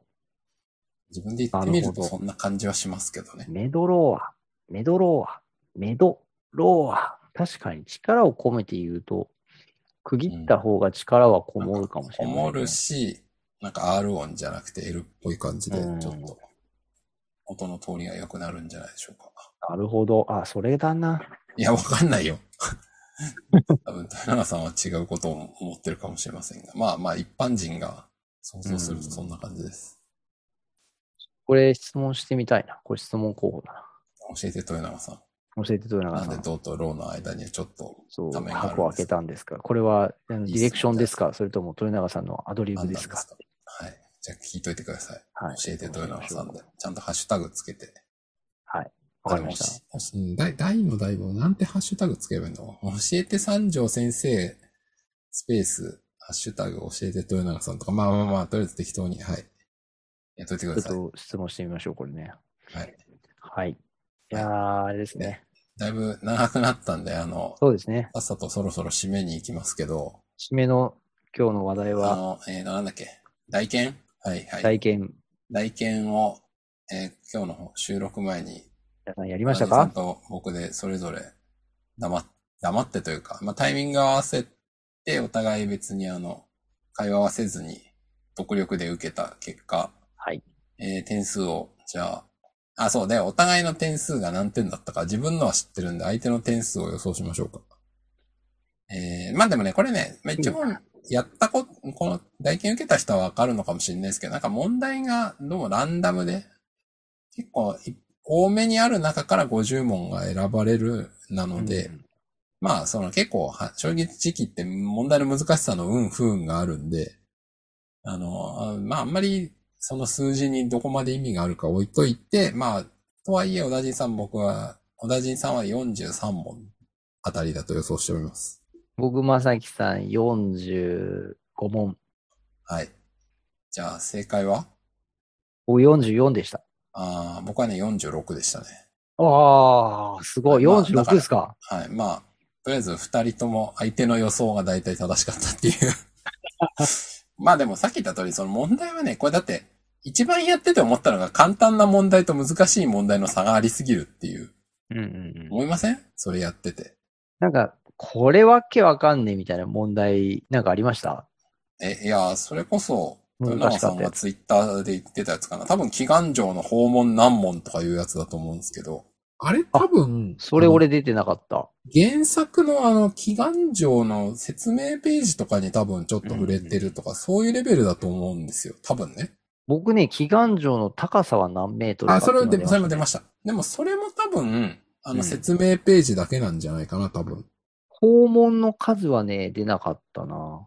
そう、でもさ、それって、例えば僕、電子書籍の文庫版で読んでるけど、これじゃわかんないんですよ。あのページ削られてるから。あの、真相再録版ってあれ全部載ってるんですか載ってます。あ載ってあーますだからだと、なんかね、結構、それによって、その、なんすか、うんちくというか細かいデータ部分での出題とかってなると、なんかあの、大学受験とかのあの、なんか、重箱の隅問題みたいな感じがして、うん。いいんだよ。わかる。あの、クイズ作る側としてはわかるんですけど、ちょっとなんかまあ、まあまあ、でもそうなるとそれが出るかどうかで運ゲーになっちゃうなって思いました。っていう私なんかあ、そうわかんなかった問題、ちょっともう忘れちゃったな。てかね、なんか何が分かんなかったのか、あ、分かんなかったというか、どれが外れだったのか分かんないんですよね。一あ個まあ一個そうですにね丸抜出ないから、多分、当て勘で当たってるやつもあるし、正解だと思ってて間違ってるやつも多分あるんで、あると思う。だからあ、ね、ちょなっんとだっ、たかそこら辺がね、まあまあ、別にあの、お遊びなんだから、そんなにあの、硬いことを言うなって言われればその通りなんですけど。まあまあ。まあでもあれでしょ種崎さんとか豊永さんも4 39問とか42問とか3問とか41問とかそそうですねのぐらいなんでしょまあだからあの、あのお二人のマニアックレベルを考えると、まあ40問ぐらい合ってれば大体、はい。あそ、そっから上は誤差なんじゃないかって僕は思います。な。確かに。なので、まあ、8割ぐらい合ってればあんたは十分、はい。大の大冒険の原作を読んでるってことになるんじゃないでしょうか。というのが僕のまとめです。はい。 100あの50点満点取ろうなんて全く思ってないんで、はい。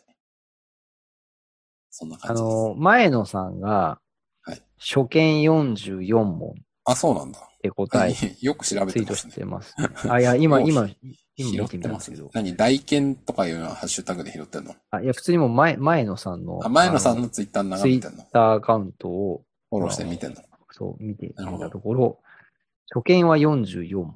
すごいね、やっぱ。何回か答えて、あの、全問正解になあってすごいね。やっぱだから、何がすごいって、まず初見で40問以上当たるとかもそうなんだけど、まずやっぱやってることがすごいよね。俺も。豊永さんもだって何回かチャレンジして全問行ってましたからあ、ね。そうなんだ。すごいね。はいやっぱ、やるな、やらないですよね、普通。やんないやんない。いくら仕事だからとはやんないよ、そんなの。めんどくさくて。いほんとすごい。や、ほんとね、今日のポッドキャストで出た、その、原作とアニメ比較してどうこうとか言ってるやつは、まずこのクイズやった方がいいよっていう。まず40問当たってからなんか言えよみたいな感じはしでますね。。ほんとそれですね。はい。まあ。ぜひやっていただきたってい。いうこと。まあまあ、大見はそんなもんかな。あとあれですね。今日は収録してるの9月21で、あの、えープレミアムボックス、なんだっけあー、豪華あプそレうですミアよムボックス予約。あ、僕ね、予約ししままし、したたしました、しました。素晴らしい。あおめので、とうございます。アマゾンで予約しましたよ。おめでとうございます。 9900円。あら、あれってなんだろう発売された時に引き落とされるのよくわかんない。もう引き落とされてんのかなあ、いや、まだじゃないですまだかかね。まあ、おそらく発売されなかったらあれ、 お金取られないのかな。まあいいや。はい。なので、まあ予約しましたので、はい。あの、チェスの駒は買いませんけど、まあこれぐらいは買うことにしました。びっくりした。チェスの駒、買いますって言うのかと思った。いやいや、買わないよ。なんかあの、僕が死ぬほどお金余ってたら買ってもいいけどね。あ、ちなみにヒュンケル役のカジさんはですね、はい大見、どんなに頑張ってもレベル70が限界ですって書いてますね。あーまあでも、だから40問正解ぐらいまでは行ってるってことですよね。まあそうですね。40から45ぐらいなんじゃないかな。僕、僕いくつだったかな、さっき。うーん、忘れたけど。40いくつだったと思うけど。 46って言ってましたよね、さっき。ういんうんうん。や、だからガチ勢で40、その5、5前後ぐらいってことですよね。うんまあだからそうですねぜ全問正解まではなかなか難しいと。まあ、初見、うんまあ、初見全問は無理だな、これ。うはいんだからまあ、結局、はい。まあ、まあ、だからあんまり別に50も目指さなくていいんじゃないかと僕は思ってます。はい。なんかこれ、期間終わったら問題と回答をどっかで公開してほしいですね。ああ、それはあるね。まあ、あえの、高額のためにぜひ。全問公開みたいなやってほしいですね。あそんな感じであすと、かね。オフィシャルの情報で、まさきさん、これはね、ちょっえと僕今回ね、なんか拾っときたいのありますありました、ありました。あの、あ、これえっプレとでゼンすト、ね、あ、違う。あはの、い9月の27日にはい、たの魂の絆のリリース前夜大放送っていうのそが、れ、それなんか告知されてましたね。はい。うん28日の火曜日の夜うん、あ、違う、ごめんなさい。27日だ。月曜日の月曜か夜8時からあ YouTube で配信で、うん。はい。剣道小林、えー霜降り明星聖夜、おうえーコスプレイヤーえなこ、えーそれから林ゆきさん、あすごいね、なんか。